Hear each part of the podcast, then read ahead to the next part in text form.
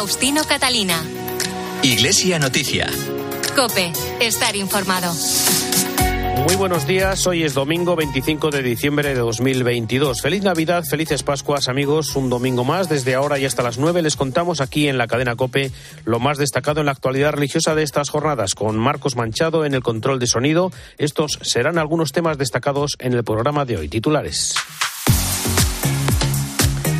El Papa impartirá este mediodía la bendición Urbi et Orbi tras su felicitación de la Pascua de Navidad. En plena campaña navideña, Caritas Española envía sus propuestas a los partidos políticos para que las incluyan en sus próximos programas. En Nicaragua se incrementa la presión y el acoso del gobierno a la Iglesia Católica. Con el lema La familia cuna de la vocación del amor, el próximo viernes se celebra la Jornada de la Sagrada Familia. Y la Diócesis de Santiago de Compostela despide el próximo fin de semana el primer año santo jacobeo doble de la historia. Faustino Catalina. Iglesia Noticia. Cope, estar informado. Comenzamos el repaso a la actualidad de este día de Navidad en el Vaticano, donde el Papa celebró anoche la Misa de Gallo en la Nochebuena. Hoy domingo, como es tradicional, felicitará las Pascuas a la Diócesis de Roma y a todo el mundo desde la logia central de la Basílica de San Pedro con su bendición Urbi et Orbi. Nos vamos ya a Roma con la crónica de la corresponsal de la cadena COPE, Eva Fernández. Felices Pascuas y buenos días. Muy buenos días y muy feliz mañana de Navidad a todos desde Roma, donde acaban de abrirse los controles para que los fieles más madrugadores entren en la plaza de San Pedro a la espera de que a las 12 recibamos la bendición Urbi et Orbi y escuchemos el mensaje de la décima Navidad del Papa Francisco, que anoche durante la Misa del Gallo subrayaba que para encontrar de nuevo el sentido de la Navidad hay que mirar al pesebre. Allí descubrimos que está siempre cerca de nosotros. Dio esta noche si fa vicino a te porque le importa di te. Esta noche Dios se acerca a ti porque para Él eres importante. Desde el pesebre, como alimento para tu vida, te dice, si sientes que los acontecimientos te superan, si tu sentido de culpa y tu incapacidad te devoran, si tienes hambre de justicia, yo Dios estoy contigo. Sono con. La inmensa Basílica de San Pedro volvía a estar abarrotada de fieles durante una ceremonia seguida por millones de personas en el mundo entero. Durante su homilía, Francisco ha recordado que no existe Navidad sin los pobres y no ha faltado la alusión a la guerra, en concreto a los niños que la sufren de forma más directa. Como es tradicional, en un lugar destacado junto al altar, sobre la cuna se encontraba un niño Jesús que al finalizar el propio Papa Francisco lo trasladó hasta el portal de Belén de la Basílica de San Pedro. El jueves tuvo lugar el tradicional discurso del Papa a la Curia y el encuentro y felicitación navideña a los trabajadores del Vaticano. Francisco dijo una vez más que la guerra y la violencia son siempre un fracaso, que la religión no puede alimentar conflictos y en nombre de ningún Dios se puede declarar santa una guerra. En víspera de cada Navidad, el Papa aprovecha esta ocasión para intentar paliar los problemas estructurales de la curia y por este motivo es uno de los discursos que causa mayor expectación. El Papa en esta ocasión animó a emprender una conversión porque limitarnos a denunciar el mal, explicaba, puede hacernos creer que lo hemos resuelto, pero lo importante es poner en práctica cambios para no dejarnos enjaular en las lógicas del mal. Su propuesta es vigilar para reconocer y desenmascarar a los demonios que acechan en la vida cotidiana de la curia. Asegura el Papa que actuar con misericordia supone aceptar que los demás tengan límites. Il perdono è concedere sempre un'altra possibilità. El perdón significa conceder siempre otra oportunidad, es decir, comprender que uno se hace santo a base de intentos. Dios hace así con cada uno de nosotros, nos perdona siempre, vuelve a ponernos siempre en pie y nos da aún otra oportunidad. Entre nosotros debe ser así. Toda guerra para que se extinga necesita del perdón. De lo contrario, la justicia se convierte en venganza y el amor solo se reconoce como una forma de debilidad. Tras mencionar la invasión de Ucrania y los otros conflictos armados de nuestro tiempo, el Papa pidió a la curia una contribución personal en favor de la paz para extirpar de nuestro corazón toda raíz de odio y resentimiento respecto a los hermanos que viven junto a nosotros. Les animó, por lo tanto, a preguntarse cuánta amargura hay en nuestro corazón y por qué los insultos, en cualquiera de sus formas, se vuelven el único modo que tenemos para hablar de la realidad. Un discurso en el que también subrayó la cercanía de la Navidad. Dio si è fatto bambino Dios se hizo niño y este niño al hacerse grande se dejó clavar en la cruz. No hay nada más débil que un hombre crucificado y sin embargo en esa debilidad se manifestó la omnipotencia de Dios. En el perdón obra siempre la omnipotencia de Dios. Que la gratitud, la conversión y la paz sean entonces los dones de esta Navidad. Les deseo a todos una feliz Navidad. Auguro a tutti buon Natale. Tras saludarlos uno a uno, les regaló dos libros. El mismo día, durante su felicitación a los empleados del Vaticano y a sus familias, les pidió que sean artesanos de paz. Tras agradecerles su trabajo, deseo serenidad a las familias, que cada uno de nosotros tenga fe en Dios y que en nuestras familias exista la sencillez de confiar en su ayuda, de rezar al niño Jesús y de darle gracias. Sobre el discurso del Papa a la curia nos llega también desde Roma el comentario de nuestro colaborador Antonio Pelayo. Buenos días. Buenos días. Apenas el Papa Francisco finalizó la lectura de su tradicional discurso navideño a la curia romana, me vino a la mente la frase suaviter in forma fortiter in re que podríamos traducir como suave en la forma, firme en el fondo. Esta frase latina fue adoptada por Claudio Aquaviva, cuarto general de los jesuitas, como norma de actuación en la compañía de Jesús. Todos recordamos que en años pasados Bergoglio dirigió sendos rapapolvos a la curia. El más sonado fue el del 2014, en el que denunció las 15 enfermedades que sufre, una de ellas la calificó como Alzheimer espiritual.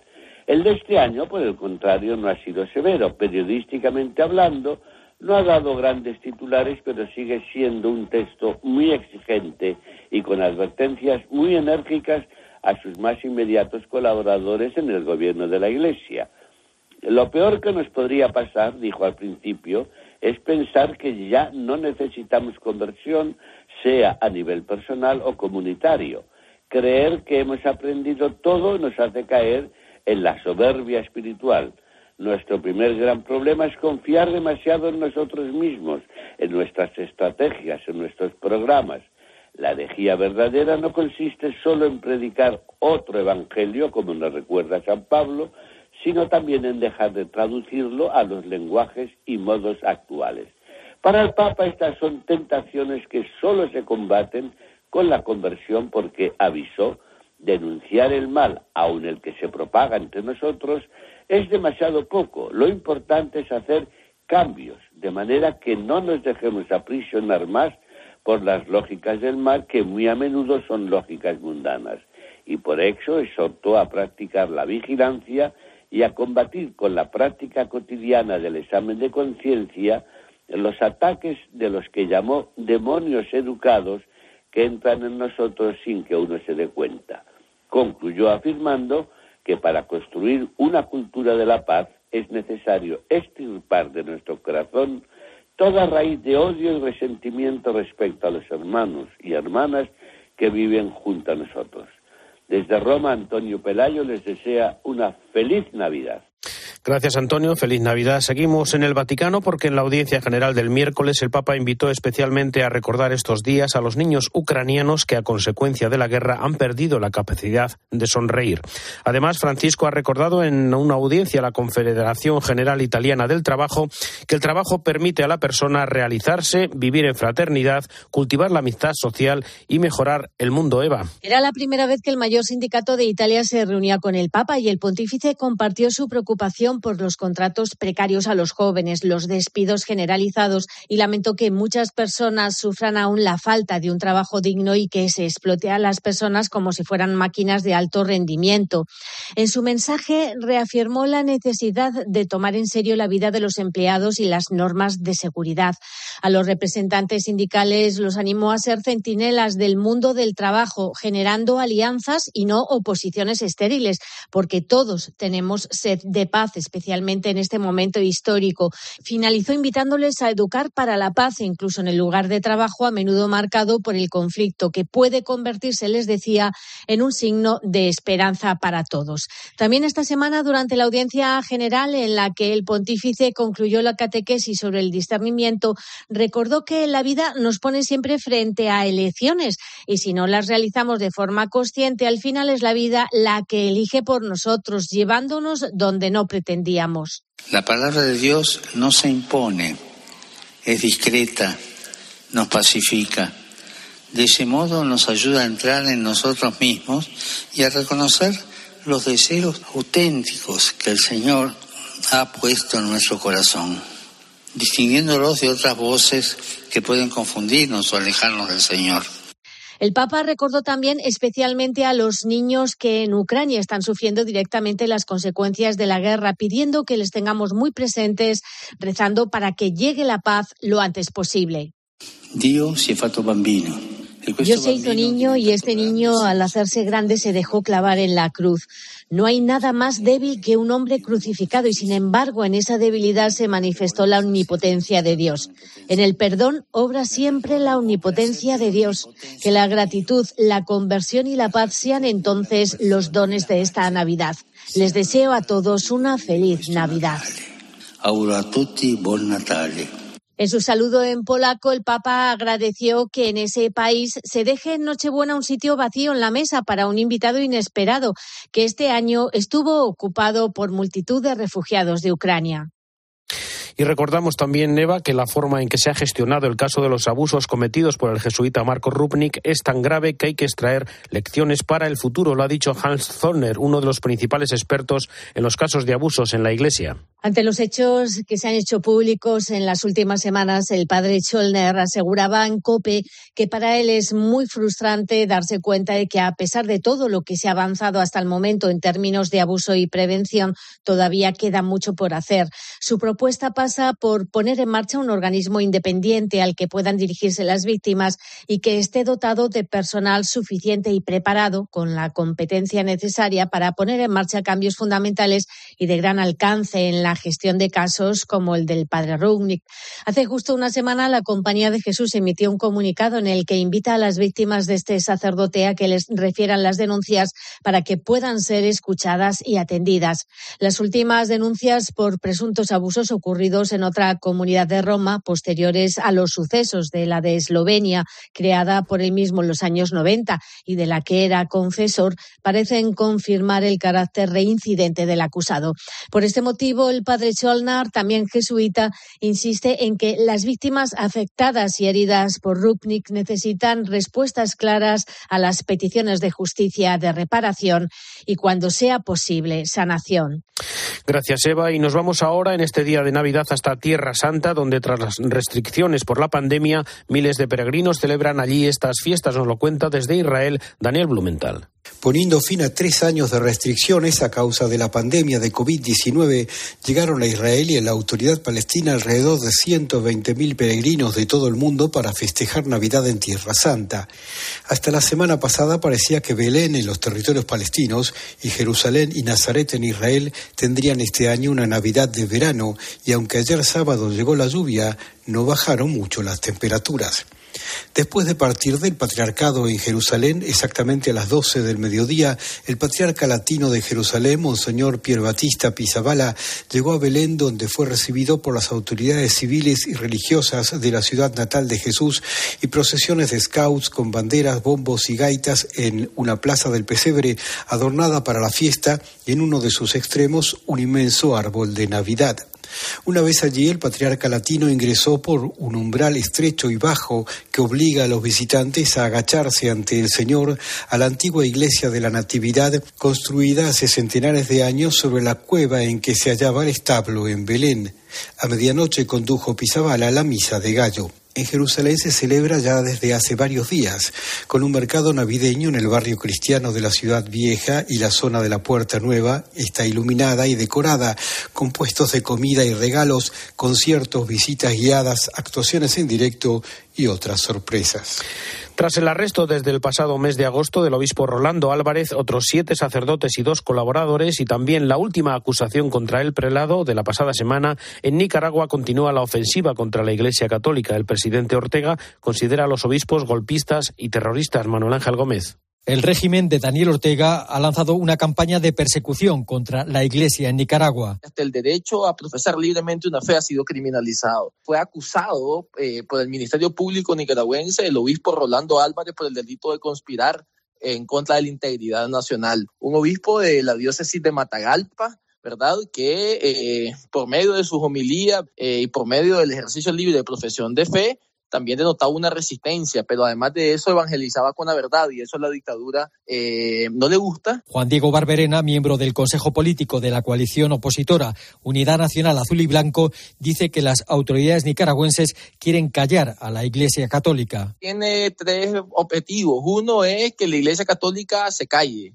Dos es que la Iglesia Católica se someta al régimen. Y tres, eh, en caso de no obtener eso, eh, recetarles cárcel y exilio. Decenas de religiosos han sido detenidos en Nicaragua o han sido expulsados o se han ido al exilio. Además de que fueron expulsados, expulsadas las misioneras de la caridad de la Orden María Madre Teresa de Calcuta eh, en, en julio-agosto de este año hay 13 sacerdotes presos en Nicaragua, acusados por diversos delitos, en su mayoría por conspirar para menoscabar la integridad nacional. Se han registrado cientos de ataques contra la iglesia nicaragüense en los últimos años. De abril del 2018 a septiembre de este año se han contabilizado 396 ataques en contra de la Iglesia Católica, pero el tema acá es que esta es una fase más de la represión que ahora selectivamente es en contra de la Iglesia Católica, que ellos consideran es el último eslabón de resistencia cívica en contra de la dictadura. Ortega lo que busca es permanecer en el poder utilizando la represión. Lo que pretende el grupo en el poder es generar la estabilidad suficiente a través de la represión, aunque parecer un contrasentido esto, pero así lo ven ellos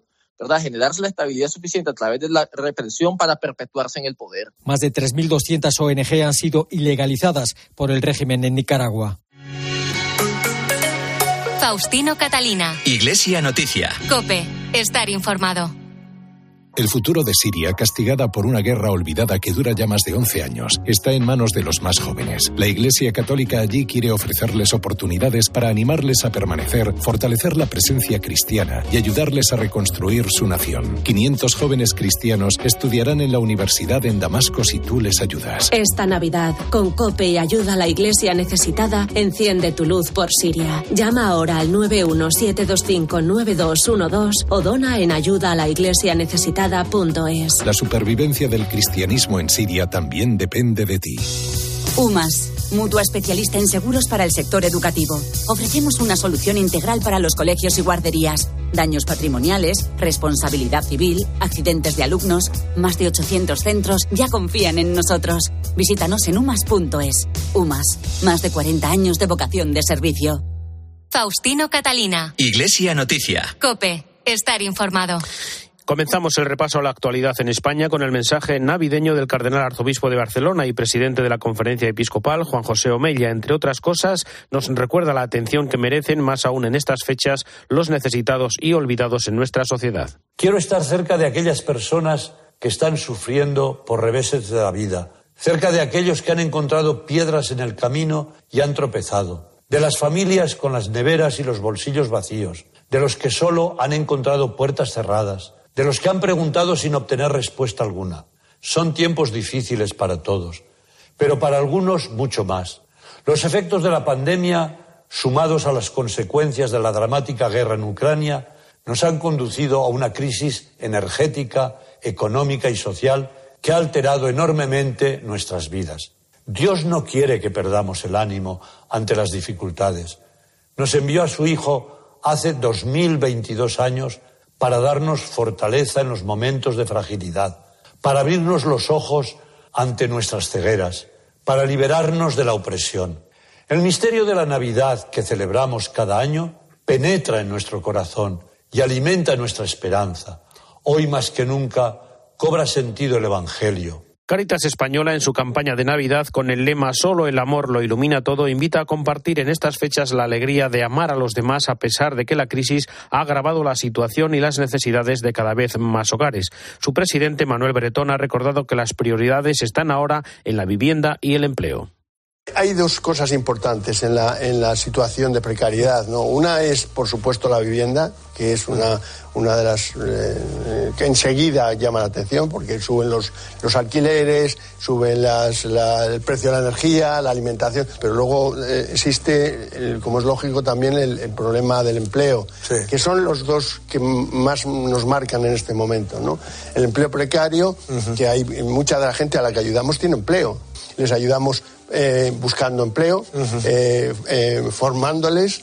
Creo que es, muy llamativo que aportemos gran parte de nuestro esfuerzo a, a procurar el empleo, un empleo sostenible y, por supuesto, digno, ¿no? Con el lema La familia cuna de la vocación del amor, el próximo viernes día 30 se celebra la Jornada de la Sagrada Familia. En su mensaje, los obispos de la Subcomisión para la Familia y Defensa de la Vida reconocen una pérdida de cultura vocacional en nuestra sociedad y ante esta situación recuerdan que la familia es fundamental en la formación de niños y jóvenes, una labor que nadie puede suplir. Miguel Garrigós es el responsable de esta subcomisión. Los obispos subrayan que precisamente es la familia quien tiene la tarea de la formación de la conciencia de nuestros niños, adolescentes y jóvenes, y ninguna otra institución, ningún otro poder eh, puede arrogarse esta tarea. ¿no? Estamos hablando de la conciencia, que es el ámbito más sagrado de la persona. Los obispos ofrecen algunas pautas que las familias pueden aplicar. En primer lugar, decir esto, que la familia es el ámbito privilegiado para escuchar esta llamada del Señor y aprender a responderle con generosidad, como la familia también es el el ámbito donde los hijos tienen que ser educados en la fe.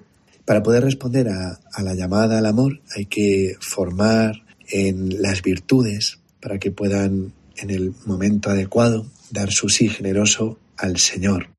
Santiago de Compostela se prepara para celebrar el próximo fin de semana la clausura del Año Santo Compostelano, un jacobeo atípico que se ha prolongado un año más por la pandemia y que tuvo entre sus momentos destacados la peregrinación europea de jóvenes de agosto. Cope Santiago y Golanda. Será este viernes 30 de diciembre cuando se celebre la fiesta de la traslación del apóstol Santiago, que arrancará a las 11.40 horas con una procesión solemne y misa estacional presidida por el arzobispo compostelano don Julián Barrio con la ofrenda nacional al apóstol Santiago el Mayor por parte del delegado regio y en la que veremos volar de nuevo el Botafumeiro. Ya por la tarde a las cuatro y media se llevará a cabo una peregrinación diocesana que partiendo desde la Alameda Compostelana va a discurrir por la Rúa do Vilar para encaminarse hacia la Catedral de Santiago y entrar por la la Puerta Santa. A continuación tendrá una vigilia de oración con motivo de la clausura del Año Santo Compostelano y a la que el arzobispo invita a participar para que todos los fieles cristianos de la Iglesia en Santiago de Compostela agradezcamos los dones recibidos que en este Año Santo han contribuido a la edificación espiritual de muchas personas animadas a vivir su compromiso cristiano en las comunidades parroquiales y diocesanas, calzadas con las sandalias de la esperanza. Así se recoge en una carta de Monseñor Julián Barrio en la que tras asegurar que providencialmente la concurrencia de peregrinos dentro y fuera de la diócesis ha sido muy significativa numéricamente. No menos importante ha sido la actitud religiosa con la que los peregrinos han participado en las celebraciones penitenciales y de la Eucaristía a lo largo de la peregrinación y en la catedral. Todo esto tras este año santo que va a terminar el sábado 31 de diciembre con el cierre solemne de la Puerta Santa y la misa de acción de gracias. Además de los actos religiosos, la Junta de Galicia está organizando una ceremonia de luz, música y danza con más de 100 integrantes. Y un avance de este espectáculo lo teníamos esta misma semana. Con la ceremonia de la traslación el viernes y el cierre de la Puerta Santa el sábado, se pondrá fin a este excepcional doble año santo que ha hecho que en 2022 el número de peregrinos llegados a Santiago haya superado los 440.000. El jueves se cumplieron 10 años de la muerte del religioso dominico José Luis Gago, actualmente en proceso de beatificación. Le recordamos con nuestra compañera de Cope Valladolid, Laura Ríos. Una década no es tiempo, pero es toda una eternidad si es el espacio que nos separa de alguien irreemplazable e imprescindible. Es lo que forjó, sin pretenderlo, el padre Gago. El 22 de diciembre de 2022 se cumplen 10 años de su muerte y hoy sigue muy presente la figura del dominico visionario de la comunicación que continúa dejando testimonio evangelizador más allá de la vida. Y lo hace de camino a los altares, en pleno proceso de beatificación. Iniciado en junio de 2021, este tiempo indeterminado que concluirá con la santidad está revelando algunos de los aspectos más reservados del padre Gago. Reservado no porque se ocultase, sino porque él nunca hablaba de sí mismo. No era un hombre de titulares, era un hombre de grandes virtudes que se empeñaba en disimular. José Antonio Calvo es el presidente de la Comisión Histórica de la Causa. Ocultaba mucho sus virtudes, es decir, era un hombre muy espontáneo, muy abierto, pero no era de los que hablaba excesivamente de sus eh, de, sí mismo. Él hablaba de lo que hacía y, entonces es verdad que quizá lo que estamos descubriendo en él es una profundidad humana muy mucho más interesante quizá que lo que bueno le habíamos llegado a conocer a través de la, de la radio y a través de la información que teníamos pública. Fue ejemplar en vida, un referente de humanidad ayudaba sin ser visto y fue sin quererlo un referente de las virtudes del cristianismo. Un hombre auténtico e inagotable, como explica Mauricio, párroco en Valladolid y amigo personal del padre Gago. Era un hombre hacendoso, entregado, servicial, auténtico, limpio de cuerpo y de espíritu. Y era un hombre con una capacidad de entrega francamente fuera de lo común, inagotable. Era un hombre muy coherente con su forma de ser, de actuar, y al mismo tiempo era un hombre que, que valoraba mucho la amistad. Fue un pilar clave en el nacimiento de COPE, junto a Bernardo Herraez y José Andrés Hernández. Siendo director general, atrajo a las grandes estrellas de la radio, pero no solo enseñó a hacer radio, fue un maestro espiritual por su sencillez, por su humildad, por su integridad. Cosechó grandes logros como gestor, pero su huella sobre todo permanece por la manera en la que eligió ser. El éxito no le apartó del camino de la bondad y de la sencillez un sacerdote intemporal que amaba y al que siempre le acompañaba la armonía. Luis Argüello, arzobispo de Valladolid. La belleza manifestada en los rasgos de lo cotidiano y también, por qué no decirlo, ¿no? en alguna de sus eh, no solo aficiones, ¿no? sino algo más que una afición, que era su amor a la música. Y desde su amor a la música, una capacidad de valorar la importancia de armonizar la cercanía que demostró a todos se completaba con una vida personal plena que nos retrata su sobrino Raúl Posadas Gago, uno de los actores principales de esta causa abierta. Hombre alegre que irradiaba paz, pero también alegría por donde pasaba. Todo el mundo cuando habla del padre Gago, pues piensa indudablemente en la figura de la radio, en el periodista, en un dominico, en un hombre de iglesia, pero luego en las distancias cortas era una persona que irradiaba una alegría y un sentido del humor absolutamente desbordantes. En las fiestas familiares que hacíamos yo he visto eh, al padre Gago disfrazado de sevillana y disfrazado de fakir. Porque de eso se trata, de acercar la figura del padre Gago, de fomentar la devoción y de seguir caminando como siervo de Dios, como venerable en una segunda etapa, beato en tercer estadio y finalmente santo. El papel del pueblo fiel es clave para continuar con un proceso que ahora se encuentra en manos de la diócesis de Valladolid tras la labor minuciosa de los historiadores, entre los que se encuentra Javier Burrieza, profesor titular de Historia y especialista en Historia de la Iglesia. Es además perito de la Comisión Histórica. El proceso no va a avanzar porque nosotros terminemos el informe, el proceso va a avanzar porque exista una serie de eh, pruebas de esa santidad y especialmente porque existan milagros por su intercesión. Y eso se logra si hay devoción. La voz del padre Gago sigue resonando, su legado latiendo cada vez con más fuerza de la mano de la asociación y con un apoyo extraordinario desde ahí arriba. Si ya en vida ayudó y mucho, de forma eh, callada, estoy seguro que desde arriba lo sigue haciendo. Murió un 22 de diciembre tras una larga enfermedad. En su último aliento dijo con templanza, No lloréis, no lloréis, todo gozo y alegría todo gozo y alegría. Así era el padre Gago. Tras su fallecimiento, su familia comenzó a recibir solicitudes de personas que querían hacerse con objetos personales suyos. Muchos ya se habían encomendado al padre Gago por ser un modelo de virtudes cristianas y un santo en vida. Algunos afirmaban haber recibido favores por su intercesión. Durante sus últimas reflexiones antes de morir, el padre Gago invitaba a no quedarse en lo temporal, a no temer al amor verdadero más allá de la vida. El que pone los límites solo en lo temporal y no tiene esperanza de, un más allá y de un alguien, no de un algo, ¿qué va a pasar? Lo que va a pasar es que nos vamos a encontrar con alguien ¿eh? que, es, que es Padre, que es misericordia, que es bondad, que si es bondad y es amor, ¿cómo puedes temer? ¿Quién teme al amor verdadero?